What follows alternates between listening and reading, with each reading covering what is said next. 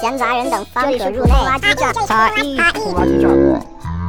哈咦，这里是普通垃圾站，闲杂人等方可入内。我是彗星炒饭，拗口的话也可以是炒饭。那第四期节目如约而至了。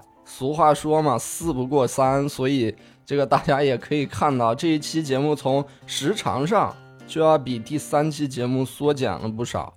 因为这一期节目有一点特殊，它特殊在哪儿呢？这是一期单人节目啊，没有请到嘉宾，只有我一个人。哎，这个嘉宾也是这个独立发展了这一次啊，这嘉宾的要价太高了。但是要价高，你也不能不吃，是吧？计量不够的话，录制现场会非常混乱，所以就只能录单人节目了。确实是要价太高了。除了是正式节目里第一期单人节目以外，这期节目还有一个特别之处，大家应该也可以从标题里边看出来了。这是一个系列节目的第一期，也是咱们电台的第一档系列节目啊。这档系列节目的名字叫做“他们不听，你得听”。哎，这名字可不是乱起的，这我是有备而来。那我就简单介绍一下这个系列吧。它大体上是个什么什么东西啊？叫这名字这么冲。大体上啊，这档节目还是属于一个音乐推荐节目。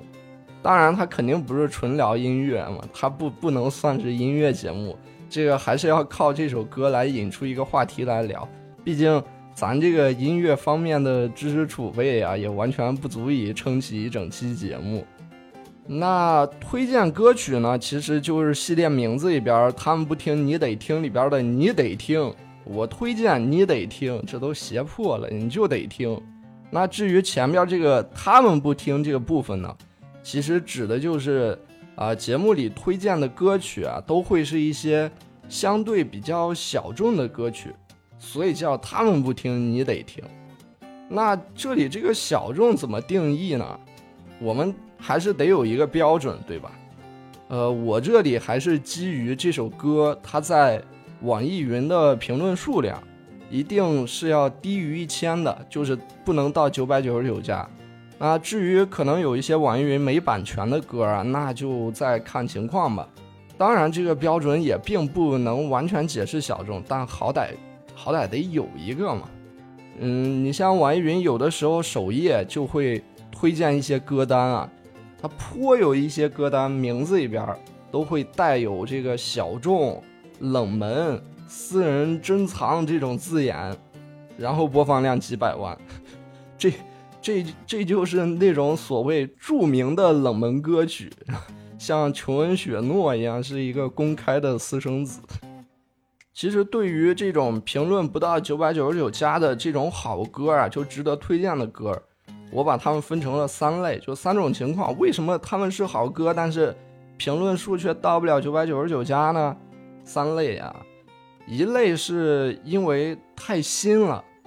就是不光歌手新，大家不认识这个歌曲，它本身也可能就很新，它可能是一个月以前才发行的，或者一周以前才发行的，这个宣传还没到位，所以虽然很优质，但是听到的人不多，这个是一种。然后还有一类呢，就是这个歌啊太老了，就是说他这首歌可能是十几年前甚至几十年前的歌。他这首歌本身就要比你这个平台还要大很多岁，这个歌手也并不属于这个平台用户的年龄层，所以尽管这首歌手以及这首歌在当年都是叱咤风云啊，我在音乐的历史长河里也担任过一段时间的合长啊，比如举一个稍微极端一点的例子，猫王啊，阿尔维斯普莱斯利的歌，网易云是有版权的。但是评论数量都是很少啊，远不及九九九加。当然了，这也完全没有必要上高度啊，就发一些网易云的文案，说什么现在的歌坛完蛋啊，审美都不行啊，这这些都非必要啊。因为虽然这些歌在当时都是顶级制作，超越当时的是音乐理念吧，但是放到现在来看，嗯，也必须得承认有很多都已经不属于这个时代了嘛。但仍然有一些啊是可以超越这个时代的。嗯，你比如就像最近最近这个《怪奇物语》第四季嘛，第四季里边拯救 Max，If I Only Could，Do We Got 那个那个歌就现在又翻红了，它是八十年代的歌。这个是第二种，就是歌曲太老了。那还有一种呢，它就是单纯的冷，就是单纯的冷，它可能歌手。歌手他就是主流市场的遗珠啊，就是还没有遇到伯乐，那就让我们来当他的伯乐吧。或者说就是曲风受众有限，这个可能就稍微的有一些没有办法了。再或者这首歌它是小语种，天然的就有市场的局限性。你就比如啊，一首歌它是这个爱斯基摩语的歌。没有多少人会，他天生他就冷啊，爱斯基摩语的，他他就是冷，反正没办法，这个有这种语言吗？我不知道，反正反正就是冷，他很好，但是就是没人听。那我听到了就推荐给大家，这个节目就是干这个的啊，主要就是这三种歌啊，这个是放歌环节。至于放歌以后的聊天部分呢，就是这首歌引出的话题。这个更重要啊！但是对于听众来说，就像开盲盒一样啊！你听完歌以后很难判断我接下来要聊什么话题，但一定是会有关系的，和这首歌有关系的。你在听的时候，你可以给自己一个小挑战啊！你就边听边猜我一会儿要说什么，你很难猜的对，我就直接告诉你。呃，还有一点，还有一点就是推歌嘛。它很难符合所有人的口味，你可能听的开头觉得啊不是我喜欢的类型，但是我还是希望大家能够听完啊，毕竟也都也就两三分钟一首歌是吧？而且一会儿是要聊的，你看你看书的时候你不好好看啊，你做题的时候你不认真写，那等会儿老师讲课你怎么能跟得上啊？跟不上和其他同学拉开差距了，下了课可没人给你补，啊，所以这就是别人不听你得听。你说你都听我的节目了，你能有多忙啊？啊，不差这两分钟啊！啊，最后再整体讲一下，就相比于其他的专题节目，动辄就是两个小时或者三个小时，这个系列会相对比较短，然后比较快节奏一些，因为因为它是模块化的嘛。一首歌一首歌进行的，每一首歌带出来的话题也和前边的没有关系，也完全没有任何时效性，所以这个系列的节目完全可以拆开来听。比如说要乘公共交通了，有二十分钟的空闲，那就打开这个系列节目听一首歌的，这个也就匹配了更多的收听场景嘛。嗯，那这个前言部分就到这儿吧。这也是这个系列节目的前言部分啊，以后他们不听你得听节目，就会一开始就直接来，没有这些废话了，那就直接开始吧。第一首歌曲，请欣赏。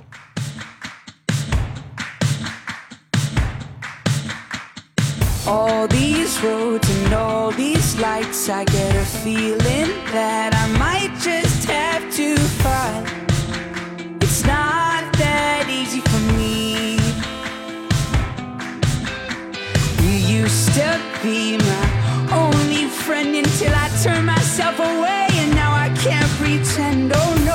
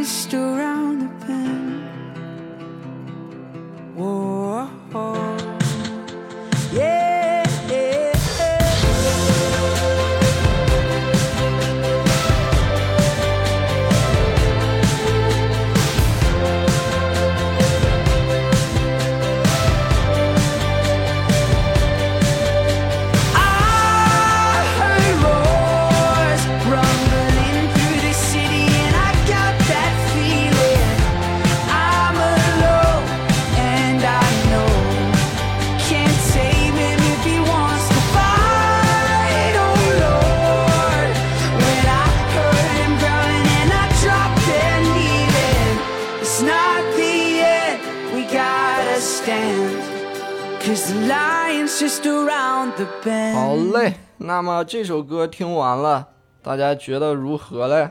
说很带劲啊，包括主歌部分用的这种这种拍手的采样啊，真正呃很好很好，这一首歌我非常喜欢。那第一首歌其实就相对有一点极端了，因为这是真的是一首非常冷门的歌，它的在网易云的评论数量不仅是没到一千啊，甚至是没到一百，它只有八十条评论。其实通过这种评论数来判断，呃，这首歌的冷门热门程度啊，除了除了数量以外，你还可以通过内容来判断。反正就是，只要这首歌的这些热评开始出现了一些这个和歌曲毫无关系，像新时代的意林读者的美剧摘抄一样，那些网易云文案，你就知道这首歌是有点火的。但是这首歌《The Lion》是没有的啊。我们那我们回到这首歌本身啊，歌名就叫《The Lion》，就是狮子。歌手叫 Scott Herman，就是斯科特·赫尔曼吧，我这只能自自己音译了，也不知道那个国内怎么叫他的。啊、我之后啊会把这期推荐的所有的歌名儿和歌手的名字都放到评论区或者简介部分吧。但是听前尽量别看啊，你一看就剧透了嘛。虽然这个歌手的这首歌比较冷门，但是他还是有一些别的作品还还可以啊。当然不能说有多么的火，但是还可以。我看好多人说他声音有点像张杰，不知道大家听的时候有没有感觉到？我也觉得是有的，因为本身张杰唱歌的时候发声位置就会比较靠上，鼻音鼻音很重。其实好多人之前不是说张杰都有这个土的标签嘛？很长一段时间啊，我都以为说他唱歌就是鼻音这一块儿，嗯，我以为是因为说他鼻音，所以说他土，因为有很多地方口音嘛，尤其是华北地区，因为方言的原因，这个说普通话的时候就会有很浓的鼻音，像河南啊、山西啊、山东很多地方，前鼻音后鼻音的区分会比较模糊。所以我一直以为说张杰土是说这个，但但后来啊，也是这个看了一些早年的影像资料啊，发现事情没有这么简单啊。当然了，我我还是挺喜欢张杰的。像我们这个年龄段的孤勇者是吧？逆战这谁不会唱呀？这就我，就我，我此生创作的第一首完整的音乐作品。就深受逆战的影响，真的真的很完整啊！完整的音乐作品，有主歌，有副歌，有 bridge，虽然不会编曲，但是脑海里边是有编曲的。那歌词全部都是什么这个这个啊，硝烟的战场，这内心的彷徨，呃，还有还有这个啊，无尽的力量，什么唱爪沙堤的疯狂，就这种歌词是非常受到逆战的影响。初二、初三、初二、初三，理解一下啊，就那个年龄的，完全是字面意义上的中二年龄，很正常。啊，总之就是说张杰是是有地位的啊，挺喜欢的。包括我记得我当时中学班里边好多女生都喜欢杰哥来着。啊，我们回到这首歌啊，这首歌其实是一个励志歌曲，《The Lion》这首歌是一个励志歌曲，内容是很正能量的。这个说来也巧，张杰也是颇有一些励志歌曲嘛，像这个《最美的太阳》啊，《高飞》啊，《逆态度》。最接近天堂的地方，你看这真是随随随便便一说，这就列举出来这么多。哎，听到这儿，大家是不是以为这首歌要引出来的话题是张杰呀？其实并不是啊，我还没开始的。这个话题其实并不是从歌手本身、歌手的嗓音入手的，这个话题我是从歌名入手的，就是这个 The Lion 狮子。那我想聊的是什么东西呢？我其实是想聊一下这个动物的命名。哎哎，有的听众现在可能就想了，哦，这是一个反犬旁加一个师傅的师，为什么要这样叫呢？其实啊，我想说的不是狮子的狮子，不是这个构词法，而是狮子的子字，啊，是这样的命名方式。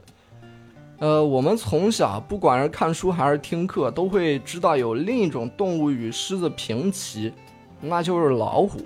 森林之王老虎，草原之王狮子嘛。但是不知道大家有没有思考过这个问题，就是为什么狮子叫狮子不叫老狮，老虎叫老虎不叫虎子呢？哎，是不是很有探索空间？当然，我这里探究的命名方式啊，只是说中文，毕竟英文里老虎它也不叫这个 old tiger，狮子也不叫 lion 子嘛。呃，而且这里说的都是老百姓的叫法，不是学术上动物的叫法，这个刚啊、鼠啊什么的。那这个针对老虎和狮子的这种叫法，我简单归纳了一下，像老虎这种老字辈儿这样命名的动物。还有老鼠、老鹰，其实常见的就是老虎、老鼠、老鹰。那我们就得从老虎、老鼠、老鹰三种动物的共同点来着手分析它这个取名儿的背后的逻辑了。首先啊，首先这三个名字列出来，一眼望过去，这仨就都不是异兽啊。当然，我不知道有没有这种说法，就是。有这个益虫和害虫之分嘛？好像没有去区分这个益兽和害兽，啊，这这这个其实都可以单独当一个主题来聊的都，啊，反正就是啊，这些这三种老虎、老鼠、老鹰，其实都可以算是害兽，是吧？会对这个人类的生存造成威胁的。你包括其他老字辈儿，还有你像这个老班啊、老板啊、老老公。老婆，你看这个老字辈都是会对你这个人生造成威胁的，呃，这这这是第一个点啊。再一个点就是老虎、老鼠、老鹰，其实相对还都算是比较常见的动物了，尤其是在古代社会啊，并不罕见。这个老鼠就不说了，这个老鹰的话，因为我国有三分之二的面积都是山地丘陵嘛，所以虽然现代都市都会选择在平原地区。但是古代的话，相信劳动人民对于老鹰还是比较熟悉的。那再就是老虎，老虎在我国古代还真是很常见的，赶路什么走山路过岭儿啊，都得担心被老虎吃掉，这个是一个非常重要的防范点。就是就可以看出来，老虎确实是比较常见在古代。呃，其实也可以从一些古典名著里边找，你像《水浒水浒传》里边是吧？武松也打虎。李逵也打虎啊，谢珍、谢宝也打虎，李忠也打虎，人人打虎都成好汉标配了都。你还管还管人家顾大嫂叫母大虫，你看确实是非常常见。那反观这个狮子的话，情况就完全不同了。其实我国是没有狮子的，从古至今都不产狮子，就没有野生狮子。但是呢，好像狮子又是我国传统文化里边挺重要的一部分。你就比如说像这个门口的石狮子是吧？还有这个舞龙舞狮，然后就那那这是怎么回事嘞？为啥我国没有狮子，但狮子这么重要呢？我国也没有大象，怎么怎么就没有舞象这种这种活动呢？其实啊，狮子最早是在西汉时期，大月支上贡给汉朝。才出现在中国的，当时也引起了很大的轰动。西汉是这个定都西安的嘛，这个王公贵族一看都哎哎，这是啥啊？没见过，都很很惊讶啊！这个鬃毛很威风嘛，而且只有王公贵族才养得起，所以自然狮子这种物种在老百姓心中的地位是节节攀升啊！大家都口口相传，但也没见过。就是一个这种瑞兽，那这是一个原因啊。再一个原因，你看咱刚才是从这个《水浒传》里边看老虎嘛，那接下来咱就从《西游记》里边看一看狮子。虽然《水浒传》里边没有狮子，但《西游记》里边可是有许多的狮子元素的。你就比如说像这个乌鸡国的黄狮精，是吧？狮驼岭的狮子精，还有很多狮子精。包括地藏菩萨的坐骑就是狮子。虽然我国没有狮子，但是中亚、南亚都是有很多狮子的。在呃那个时候，《西游记》正好走的就是这条路。西游的终点是天竺嘛，也就是现在的印度。那印度的狮子可就太多了，狮子的一个大的种群——亚洲狮，现在就只有印度有。包括像印度人名字很常见的两个字“辛格”，其实就是雄狮的意思。前几年有一部电影嘛，就叫《雄狮》，这个就就讲的就和印度相关这个事儿啊，这个这个扯远了啊。其实这也可以再深入一下，就佛教的诞生地就是天竺，而狮子在佛教里边也是非常重要的元素。呃，在《略出经》里边有讲到，于菩提树下获得最胜无相一切智。勇猛是狮子，包括还有《大智度论》里边也讲这个佛陀人被叫做人狮子。那这个狮子在整个佛教里边都是一个比较重要的元素。那《西游记》作为一部神话小说，宗教色彩是非常浓郁的。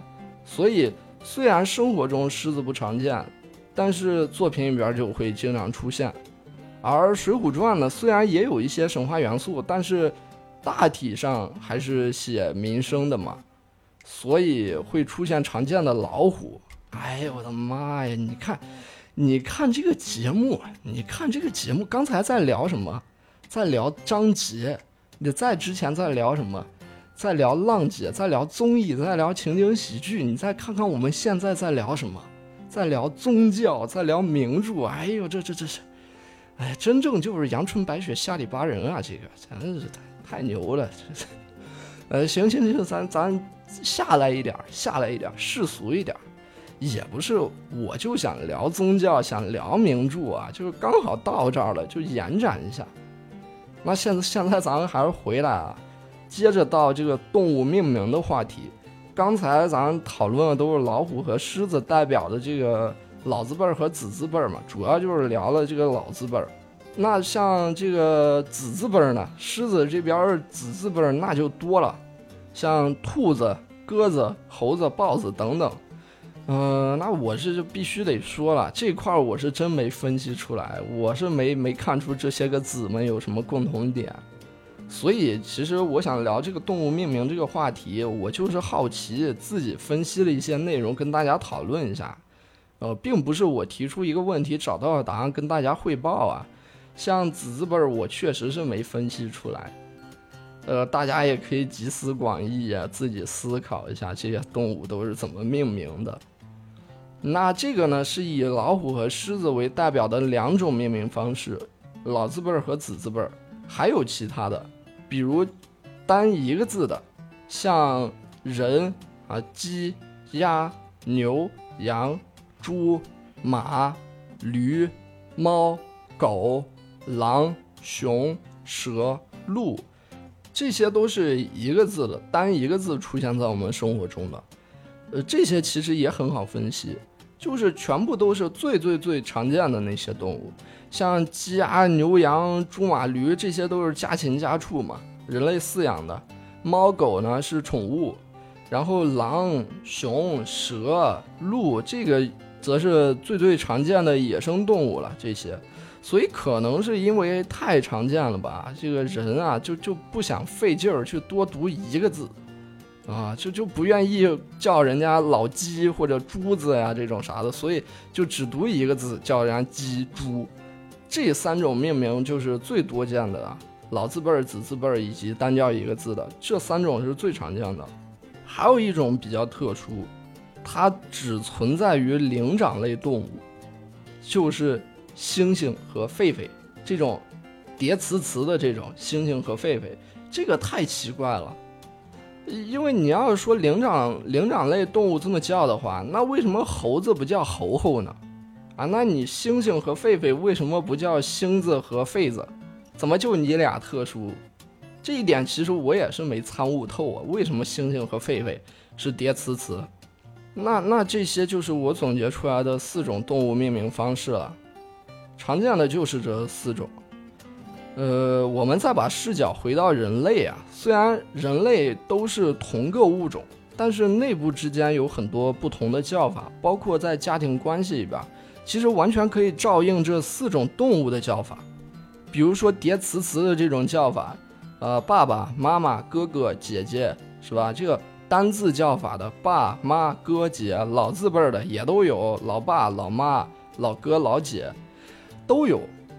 但唯独没有刚才这个这个子字辈儿的没有，反正我是没见过谁管自己爸叫爸子，管自己妈叫妈子的，这很奇怪，很奇怪，很有研究探讨的空间啊！这个课题还有非常大的探索空间。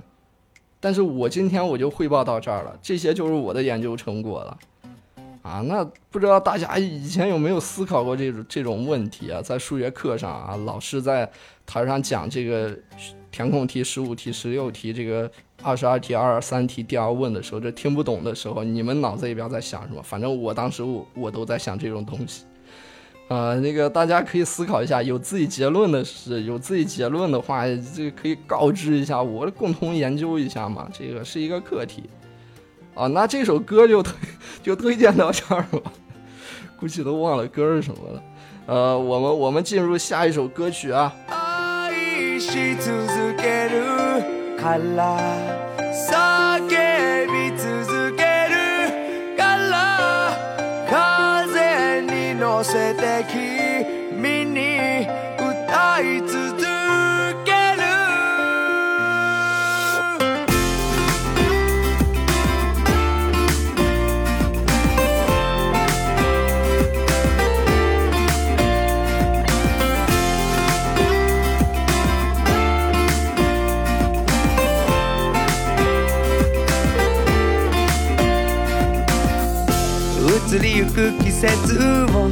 れまで何度君とを過ごしてきたんだろう。澄み渡った空はもう迷いはないんだろう。そう問いかけてるよなあの夜君のそばで流した涙のその訳も聞かずに朝まで一緒に泣いてくれたよね。今日も君がいてくれるから。俺がむしゃらに生きれるから。ずっとそばにいてほしいから。今すぐに伝えたくて。愛し続けるから。叫び続けるせて君に歌い続ける。あの頃の二人はとにかく喧嘩ばかりでぶつかり合ったね。距離を置こうとつけた。そんな俺に君は一言いつまでも待っていると思えば君を泣かせてしまった何度もその度に君はバカな俺をただ許してくれたよね。そんなどうしようもない俺だからまた君に苦労をかけるから。でもこれだけは変わらないから。全てを伝え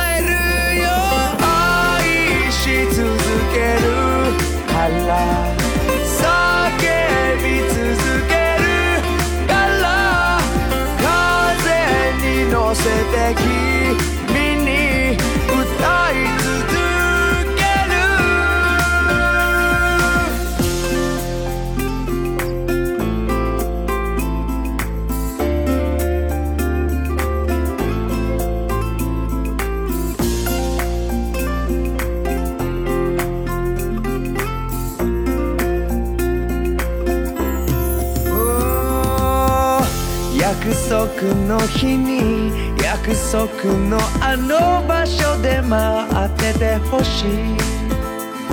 不器用だけど君に作ったこの歌を捧げるよ。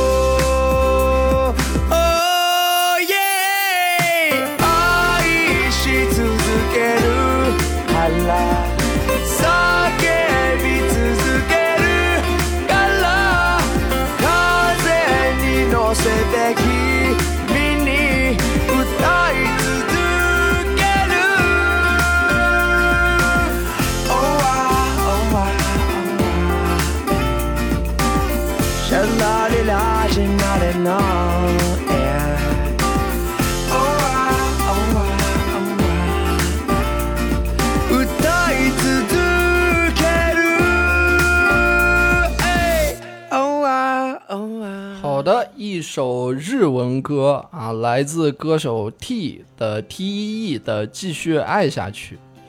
呃，这个怎么说呢？就是优美的旋律啊，搭配歌手这个清亮高亢的唱腔，总之就是好听啊！截止到我录音前，这首歌的评论数就高达七百三十三条了，已经快是上一首歌的十倍了，属实是热单。那如果有听过这首歌的听众，那我要聊什么话题已经是呼之欲出了，估计也就能猜对一半了。因为这首歌呢，它是一部影视作品的原声歌曲。这部作品的名字大名鼎鼎啊，《勇士闯魔城》，也叫《勇者义彦》和《魔王之城》啊。这个是一个系列作品，除了第一部以外，呃，第一部就是《勇者义彦》和《魔王之城》，还有呃《勇士义彦》和《恶灵钥匙》，还有《勇士义彦》和《被引导的七人》三部曲。这个其实还是挺有知名度的，我相信好多人是看过的，至少你是看过挺多片段的。这三部作品呢，都是由山田孝之主演，主角团是没有换过的，是一部喜剧啊，一三季都是十二集，第二季呢是十一集，三季下来平均豆瓣的分数是八点八分，都是非常非常优秀的剧。嗯，也有一些比较出圈的名场面，比如一边拿着飞刀，这个吓唬着刀尖有多么多么凶猛的毒药，然后一边又拿舌头去舔那个飞刀，然后把自己给毒死了。呃，还有这个山田孝之振聋发聩的呼嚎：“勇士喜欢巨乳有什么错啊？”这这个就其实是是挺有知名度的日剧啊。嗯，如果你之前有接触过一些 JRPG，也就日式 RPG 的游戏的话，比如像《勇者斗恶龙》或者《最终幻想》这些，那看这部剧会有加倍的快乐，因为这部剧它的名字包括内容那种形式，就是很明显是在呃恶搞，算恶搞吗？算致敬吗？就在恶搞或者致敬这个《勇者斗恶龙》嘛。嗯，当然，如果没玩过的话也 OK 啊，笑点也依旧绝大部分都可以 get 到。那刚才我也就说了，说如果你听过这首歌的话，就可以猜出来一半了。那为什么说是一半呢？因为我聊的其实并不是这部电视剧啊，这部电视剧的部分呢就聊到这儿了。我真正要聊的是这部片子的导演福田雄一。哎，福田雄一，他可以说是我最喜欢的喜剧片导演之一了。啊，其实这个之一也不是不能去掉，我看过他所有的量，以及看过他这些作品的喜爱程度，呃，合到一起的话，他应该确实就算是我最喜欢的喜剧片导演了。嗯，他导演的那些日剧，我基本上是全部都看过的。他导演的那些电影，我也看过大大多数吧。但是电影的话，我觉得他还是更适合导演电视剧啊。电影没有电视剧会那么那么出色。福田雄一这个名字大家可能会有一点陌生，但是他有几部作品应该是都知道的。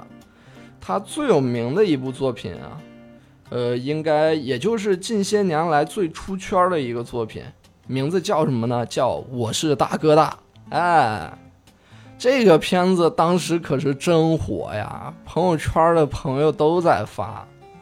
因为我是福田雄一的粉丝嘛，所以这部片子在上以前挺长时间的，我都挺感兴趣的，一直在关注。呃，我本身就对这种日本不良校园题材的作品很感兴趣，比较喜欢像这个《热血高校》呀或者《热血街区》这种的。嗯，然后福田雄一去导演了一部这种题材的，我喜欢的导演去导演了一部我喜欢的题材，所以我还是挺期待的。结果到真正上的时候，哇，爆火，这大家都在看，真是挺惊喜的。其实我是大哥大里边呢，有很多演员啊，都不是第一次和福田雄一合作了，啊，日本娱乐圈里边颇有一批演员都受过福田雄一的这个这个摧残啊，就是像我是大哥大里边这个这个桥本环奈，这个也是呃福田雄一辣手摧花的代表作了，之前的银魂真人版里边就已经摧残过一次了，呃。再就是主角啊，贺来贤人这个饰演的这个三桥贵志米兹萨系，他也并不是第一次和福田雄一合作了。像之前有一部作品是《超级上班族佐江内》，啊，贺来贤人就演了一个配角。那个那个时候那个角色还比较正常，没有像我和我我是大哥大里边是这种那些演绎，没有没有这些演绎，也是相对比较正常的一个角色。再就是男主角的班主任啊。释义，也就是所谓日本沈腾，这个可是跟福田雄一深度绑定的，这两个人都是非常稳固的合作关系。在《勇士义彦》这个系列里边，他释义这个角色也是主角团的一员，饰演法师嘛。再一个非常非常重要的一个就是这个李子将的父亲，就是那个武馆的馆长。哎呀，这个这名演员他在。我是大哥大里边，真是每一次出场都非常的惊艳。他其实不光是在我是大哥大里边，每一次出场非常惊艳，他在任何福田雄一的作品里边的出场都非常惊艳。这名演员啊，佐藤二郎，他可以说就是跟福田雄一绑定在一块了。福田雄一的什么作品都要带上他，而这名演员，我真觉得他就已经是。所有我见过的演员里，不只是日本演员，不只是日剧，是所有演员里，我觉得最特殊的一个演员，因为他的个人风格实在是过于强烈了，过于强烈了。福田雄一的个人风格已经很强烈，但他是更强烈。我觉得他所有的表演都是没有剧本的，没有给他台词，全部都是现场发挥。他在福田雄一的所有作品里。在啊，《勇士医院》里边演那个佛祖，在《检察长肚子饿》里边演检察长啊，《超级上班族左江内》里边演好多角色，这种，呃，尼采老师里边演那个店主，真的，我觉得他在所有的这些作品里边演的全部都是他自己，他演的都是同一个人。呃，包括在在《银魂》《银魂》电影版里边，《银魂》电影版有两部嘛，第一部其实他演的那个角色已经死了。然后第二部他又出来了，演了另一个角色，这就可以看出来这个演员对于对于福田雄一有多么的重要，呃，尤其是在《银魂》这种气质的呃电影里边，真是就是天作之合呀！如果我们节目是一期视频节目的话，我真的非常非常想放一些他表演的片段啊，但是现在没法放，那大家可以在。在网上去搜一些他的 cut，他的片段，就是感受一下这个人的风采。这名演员真的对福田雄一的作品是非常重要的，对我也非常重要。如果福田雄一的哪部作品里边没有这名演员的出演，那我觉得这个作品是不完整的。那这个这些演员，也就是呃跟福田雄一合作过的演员，又同时出演了《我是大哥大》嘛。嗯，包括其实还有一些客串，也是福田雄一的这个老合作了，比如小栗旬和山田孝之嘛。小栗旬是在《我是大哥大》里边第一集登场的那个理发师，他是《银魂》真人版的主角嘛。然后山田孝之又是《勇士义彦》系列的主角。嗯，《我是大哥大》可以算是福田雄一在国内最成功的作品了，在豆瓣的评分也最高，同时呢打分人数也最多。同时达到这两点，真的还是挺难得的。那这部剧的成功啊。除了福田雄一这么多年以来一直坚持的这种风格为首数二以外，还应该非常感谢这个贺来贤人的表演，那个演绎呀，哎呀，完全完全就是疯了，那个演绎，这个小伙长挺帅的，做的那么那么些个表情，那些个演绎。当然，所有演员到了福田雄一手下啊，不管你以前是什么出身，是偶像也好，这个演正剧也好，反正。只要到了福田雄一的手下，那都会发疯。但是贺来贤人这疯出了风格，疯出了风采，所以这部剧成功了。其实要说在福田雄一手下演过戏的演员，这一点我还想聊一聊，就是我并不太清楚日本娱乐圈的片酬是一个什么样的机制，因为福田雄一导演的作品很少有大制作。就是你一看成本就很高的那一种大制作，他通常导演出来的作品都会呈现出来一种小成本的气质，就是预算很有限的那种气质。但同时呢，他这些演员又全部都是大明星，你看这一点就非常让人纳闷儿。比如你像，比如这个《银魂》真人版里边这些演员。这列出来啊，小栗旬、菅田将晖、桥本环奈、长泽雅美、柳乐优弥、冈田将生、吉泽亮、早见明里、山田孝之、佐藤二郎、蔡蔡旭、安田显、唐本刚，真是这些这些这个阵容，这一部电影里边能凑出来三套日本跑男的班底，就非常豪华。没有没有明白啊，尤其这里边冈田将生，我得拿出来专门说一下啊，我们的听众。可能有的知道啊，大老师长得是什么样子的，不知道冈田将生长什么样子；有的可能知道冈田将生长什么样子，不知道大老师长什么样子。那我告诉你，这俩人长得一样，真的就是一样。我跟你说，就就一样，这俩人长得就一样啊。呃，总之这部这部电影拿出这么豪华的阵容，它的票房肯定不能不高嘛。它但是它的成本有多高，我还是比较好奇的。嗯，另外还有一部福田雄一的电影阵容也是非常离谱，去年的一部电影叫《三国志新解》，像桥本环奈饰演的黄月英是吧？月见英子，这个释义饰演的诸葛亮，这这两个人是是一对儿。佐藤二郎饰演的董卓，你你看这部电影真的很难不让人去联想到。郑中基和孙俪主演的《月光宝盒》，也也是全明星阵容，只不过《三国志新解》里边周瑜是贺来贤人饰演的，《月光宝盒》里是黄渤饰演的，《三国志新解》里曹操是小栗旬饰演的，《月光宝盒》是郭德纲饰演的。但整体来讲啊，《三国志新解》这部电影我并不太推荐，它还是有点太挑观众了。我觉得，如果是不太能接受得了这种风格的，那就直接就打一星或者两星了，这样的。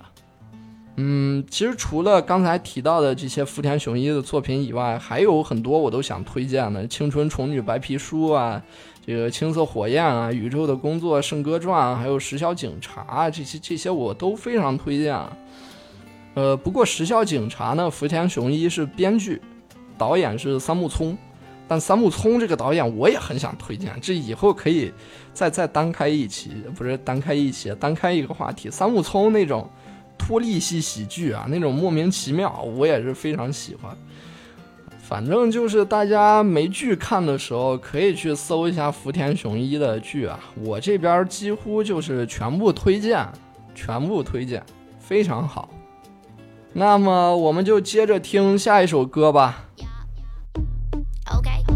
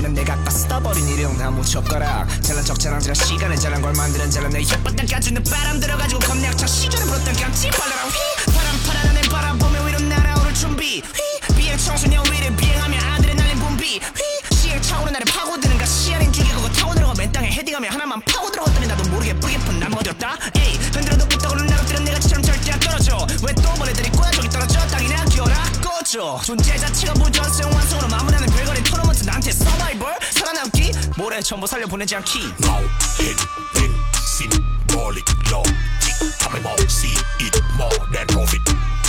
You got it. Light out up ah, what? So no is the money 자기는 음 달라밭 음 달라밭 나 음, 의도에 오너이네 안녕하세요. 샤누밀리입니다. 샤누의 필 오빠 어떻게 어떻게? So what? 샤는 한국말 잘 못해서 English and Thai I did great bro I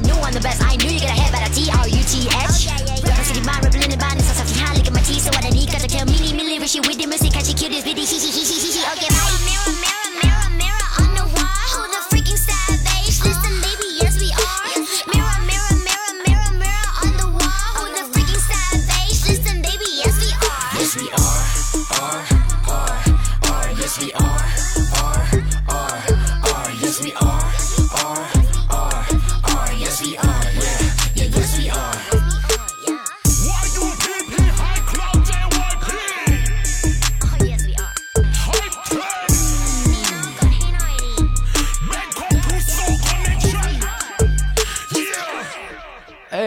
，Yes we are 这首歌如何啊？一首小语种的拉普，应该能听得出来啊。这首歌是包含了泰语、韩语和英语三种语言的，也是有三位歌手嘛，两位泰国的 rapper，一位韩国的 rapper。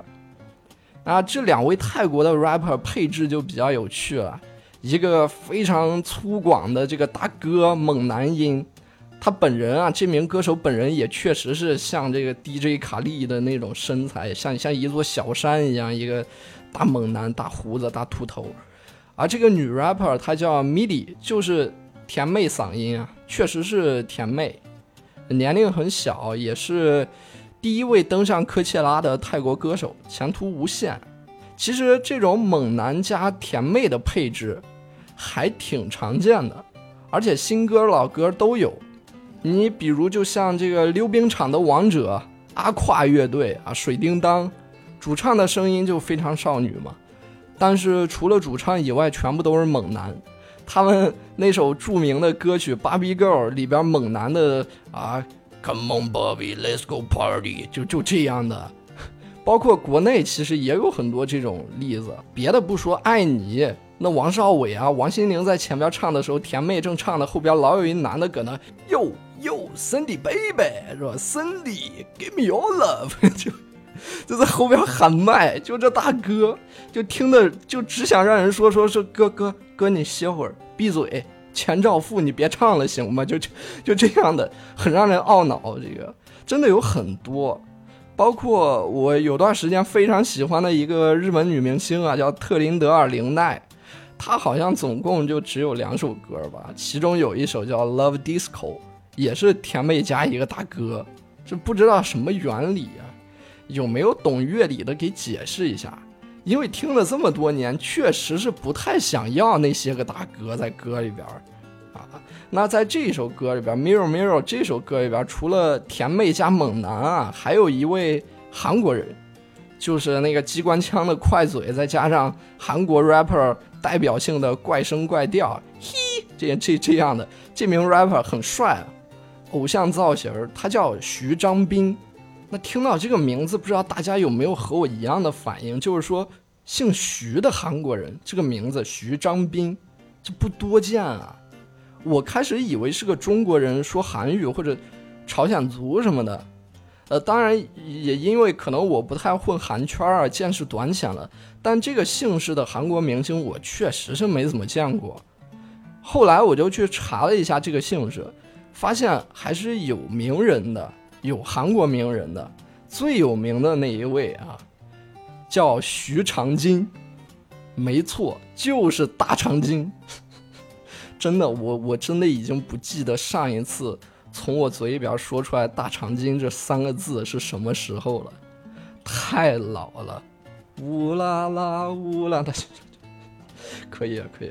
那那这首歌要带出的主题呢，就是韩国人的姓氏。哎，朝鲜朝鲜人的姓，这这怎么说呢？这就是就朝鲜半岛的姓氏吧。哎呀，真难弄啊！这地方关系，这个姓氏呢，它不像中国和日本啊，姓氏非常多，非常分散。他们的韩国人的姓氏都比较集中。韩国人姓氏的前五大姓分别是金、李、朴、崔、郑，这五大姓氏占比已经超过总人口的百分之五十了。这也是和我们的印象能够匹配得上的。你像这这五个姓氏一摆，脑海里边已经出现很多明星的名字了。你看金啊，金就金恩胜、小五。说不好意思，我我提到这些偶像男团，我第一反应是至上励合，这 道歉啊。李的话，你提到就是李敏镐，西雅迪的李敏镐。这朴。朴就是那想到就是那个中文说的很好嘛，这个唱《平凡之路》的朴树，其实不是啊，其实不是啊，这个朴灿烈啊，朴智星是吧？朴彩英，这个崔的话是崔始源，郑郑秀晶、郑秀妍啊，反正就是很集中啊，这些明星这些姓氏都非常集中，呃，像日本的日本春晚红白歌会。他们是分成红队、白队进行 PK 的嘛？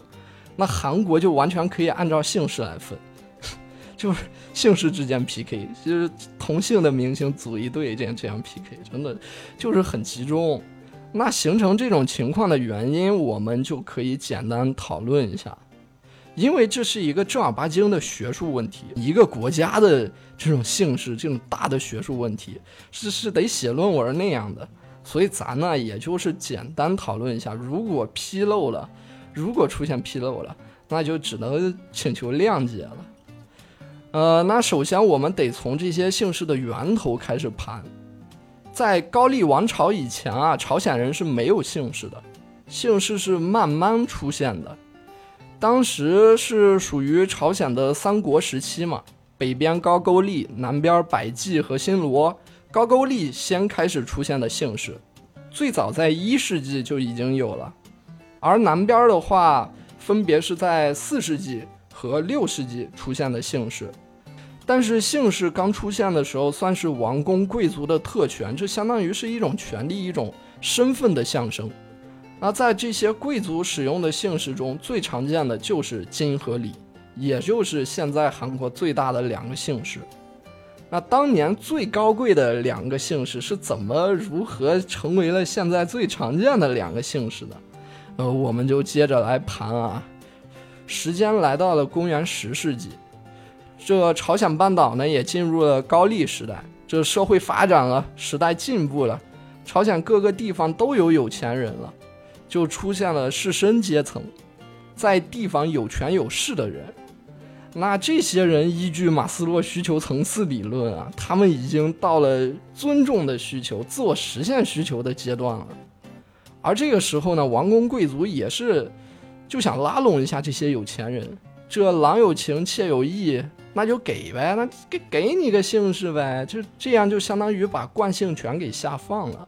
这些士绅啊和富商们也都拥有姓氏。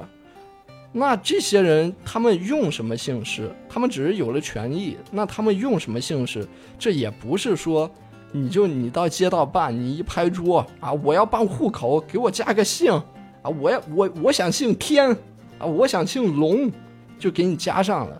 其实不是这样，加上也没用，你只不过是有了一个姓氏，你还是没有出身，你依旧没有家世背景，那这怎么办呢？造假。哎，当时的朝鲜还有很多落魄的贵族，这些人呢，他们有身份，但是没钱；而士绅们则是有钱但没身份，这就又郎有情，妾有意了，二婚了。那怎么弄呢？那你给我钱，我把你加进族谱里呗，你这样不就有背景了？你祖宗也是我祖宗，是吧？是吧？就这样。所以本来姓金和姓李的贵族就多，这又来了一批收养的，那群体就更大了。除了士绅开始有姓了以外，老百姓也慢慢开始有姓氏了。那这个的话就得提到科举制了，是从一零四七年高居文宗开始大力推行的科举制。本来科举制啊，尤其是对于底层老百姓，它就是你提高阶层的一个最佳通道。啊，现在也是，但当时科举制有一个规定，就是说你参加科举啊，必须得有姓氏，毕竟你考卷上你信息得得填完整嘛，你这没有 first name，这不这不行，所以老百姓也相当于半自愿半被迫的开始花钱被收养了，这也就导致一直是那几个姓氏在涨人口，族谱变得越来越厚，这个就是韩国姓氏。变得特别集中的原因吧，嗯姓氏又少又集中，就是这么一条路慢慢慢慢形成的这种现象。呃，其实这里还有一点很有意思啊，可以聊一下，就是当年宋仲基和宋慧乔结婚的时候，就有过讨论，说韩国是不允许同性结婚的。这里的同性可不是指同性别啊，是同姓氏。包括《请回答一九八八》里边也有类似的情节。你要说咱们，咱们这边有这种要求的话，其实其实倒也还好，是吧？因为咱们姓氏很多，但是韩国的姓氏可就太集中了，而且还有族谱。你要是姓金，那四分之一的异姓你就别想了，这太可怕了。但实际上这种说法是不准确的，并没有那么严格。这里的不允许，除了同姓以外，还要是同本，同本指的就是同一籍贯，得是同一祖先才会管你。你不仅要同姓，你还是祖宗得是同一个地方的，他才会管你。但其实也还是挺惨的，因为就那么大地方，它真的给人民群众的生活带来了很大的困扰。嗯，所以在一九九七年的时候，这个规定就已经正式的停止实行了。而到二零零五年的时候，这个制度也就正式废除了。所以宋仲基和宋慧乔结婚，这人家郎才女貌，天生一对，轮得到你这妖怪来反对啊？啊啥？离婚了？哦，那这这这个呃，这这这这，嗯，那好，这个话题就聊到这儿吧。好嘞，那这就是本期节目的全部内容了。三首歌曲，三个话题，不知道大家觉得这种形式如何？开盲盒的收听体验。好嘞，好嘞，本期节目就到此结束了，拜拜。